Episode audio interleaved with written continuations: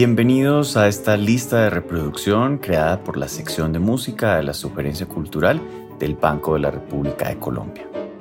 Les habla Felipe Clavijo Ospina y este es el segundo programa de una serie de seis episodios de la lista de reproducción El Rey de los Instrumentos, en los que descubriremos el fascinante mundo sonoro del órgano.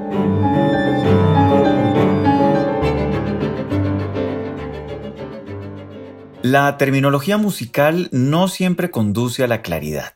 Según la época y el contexto, la definición de cada estilo ha tenido que irse actualizando para estar a tono con los constantes cambios de usos y prácticas. El origen del término sonata parece remitirse al verbo italiano suonare, entendido como tocar un instrumento, en oposición a cantare o cantar, de la que se deriva cantata. La suonata, por consiguiente, vendría a ser simplemente una pieza instrumental. Durante el barroco, la sonata consistía en una serie de piezas para uno o varios instrumentos pensados para tocarse como una obra dividida en movimientos.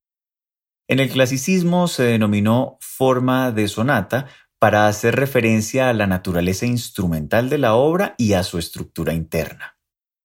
Uno de los grandes entusiastas de la sonata fue Johann Sebastian Bach. La conoció como una composición instrumental donde intervienen tres partes instrumentales, aunque no necesariamente tres instrumentos. En el caso de sus sonatas en trío para órgano, el organista es el encargado de conducir las tres partes, una para cada mano y una para los pies, como si se tratara de tres líneas instrumentales perfectamente independientes, vinculadas por la armonía y el contrapunto, y ojo, ejecutadas por una sola persona. En efecto, las sonatas en trío de Bach se cuentan aún entre las obras más difíciles jamás compuestas para órgano, justamente por ese aspecto de independencia y transparencia entre las partes. Por su parte, el compositor Felix Mendelssohn no se quedó atrás y quiso emular a Bach. Disfrutó de enorme reconocimiento como organista tanto en su Alemania natal como en Gran Bretaña, a donde viajó un total de 10 veces y provocó toda una revolución en el arte del órgano. Sin embargo, Mendelssohn tuvo que sortear un pequeño inconveniente. Los órganos ingleses de la época eran instrumentos demasiado modestos, por no decir anticuados, lo que hacía imposible interpretar las grandes obras de Bach. Pero con la llegada de la revolución mendelssohniana a Inglaterra, la tradición de la música para órgano local estaba por cambiar y los órganos progresivamente pasarían a ser construidos bajo los estándares alemanes y de los Países Bajos. El éxito generado por sus presentaciones llevó a que las casas editoriales le comenzaran a encargar obras que revivieran la dignidad interpretativa y musical del órgano. Luego del éxito de sus tres preludios y fugas, para 1845, la casa editorial Coventry Hall le encargó la composición de seis voluntaries para órgano, el equivalente inglés a una pieza en estilo de preludio o fantasía que luego terminarían siendo las seis sonatas opus 65.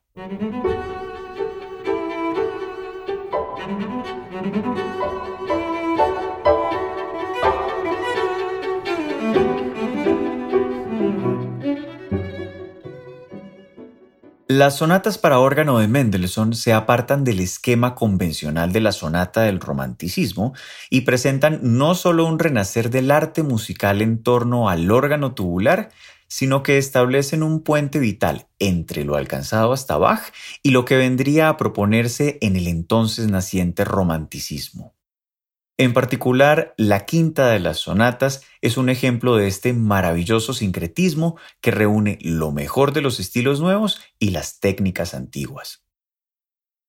Cuando Félix Mendelssohn falleció en Leipzig el 4 de noviembre de 1847, Félix Alexandre Guillemot tenía 10 años y al igual que su tocayo, creció en un entorno familiar enmarcado en una formación humanista y en una educación clásica. Guillemot fue discípulo del organista, compositor y pedagogo belga Jacques Lemoine. Se destacó como organista litúrgico, docente, musicólogo y editor responsable del redescubrimiento del repertorio clásico para órgano en Francia. Como buen nostálgico, Guillemot fue un profundo admirador de las formas clásicas y sus modelos composicionales más venerados fueron los de Bach, Brahms, Mendelssohn y Beethoven. Es más, nunca se dejó seducir por las vanguardias del siglo XX y se mantuvo en el contrapunto y las estructuras tonales. Por supuesto, en sus composiciones quiso introducir algunas de las poderosas influencias antes reseñadas que podemos identificar en su obra maestra, la quinta sonata para órgano en Do menor, opus 80. Para continuar con nuestra historia, debemos abandonar Francia y dirigirnos a Alemania. En una carta fechada el 12 de diciembre de 1853, el pianista y director Hans von Bülow le recomienda a su amigo Franz Liszt tomar como discípulo a Julius Reutke, el mejor estudiante del Conservatorio de Berlín. Sugerencia que Liszt, por supuesto, aceptó con gran ánimo. Una vez en Weimar, Reutke se vio inmerso en la escuela del triunvirato Berlioz-Liszt-Wagner y todo su impulso hacia la modernización del lenguaje musical, incluyendo el desarrollo de nuevas capacidades que permitieran al denominado arte total transmitir mensajes extramusicales. Inmerso en este propósito, no tenía tiempo por perder y en 1857 estrenó dos sonatas, una para piano, presentada a inicios del mismo año, y otra para órgano, que interpretó el 17 de junio en el órgano La de Gast de la Catedral de Merseburg. Curiosamente, el mismo instrumento para el que le encargaron a Liszt su preludio y fuga sobre el nombre de Bach. Ambas sonatas de Reubke siguen la senda vanguardista de la famosa sonata de Liszt publicada en 1854 y que rompe una serie de tabiques en la disposición estructural de esta consabida forma musical. Entre ellas está la abolición de cortes entre sus partes, es decir, que la sonata, hasta ahora constituida por varias secciones, tres o cuatro por lo general, claramente separadas, fluye ahora de un solo trazo, con secciones contrastantes, pero sin cortes, fraguada en un solo bloque musical. El otro paradigma que quiebra Liszt es el temático, pues le da un trato mucho más libre.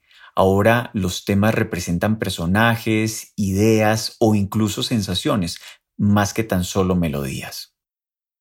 Enfermo de lo que ahora se cree era tuberculosis, Royke se mudó a Dresden. Refugiado en la localidad cercana de Pilnitz y sin hallar cura a su mal, entregó su último aliento el 3 de junio de 1858 a la prematura edad de 24 años.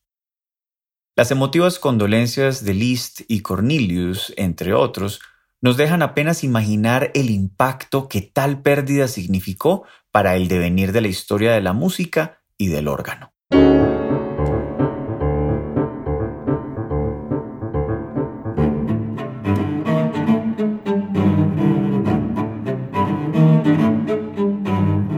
Los invitamos a escuchar la lista de reproducción El Rey de los Instrumentos, que se encuentra disponible en la cuenta de Spotify Banrep Cultural. La investigación y selección de la música de esta lista fue realizada por Nicolás Alexiades. Los estuvimos acompañando Felipe Clavijo Espina en la presentación y adaptación de este episodio, Jefferson Rosas en la edición y montaje y María Alejandra Granados en la producción. Toda la actividad cultural del Banco de la República se encuentra en la página web www.banrepcultural.org, en Facebook como Sala de Conciertos Biblioteca Luis Ángel Arango y en Instagram, Twitter y YouTube como Banrep Cultural. La música de este podcast es parte de Conversaciones, Variaciones para violín, violonchelo y piano, opus 32, del compositor Juan Antonio Cuellar, interpretada por el ensamble Lincoln Trio. Los esperamos en nuestro próximo episodio.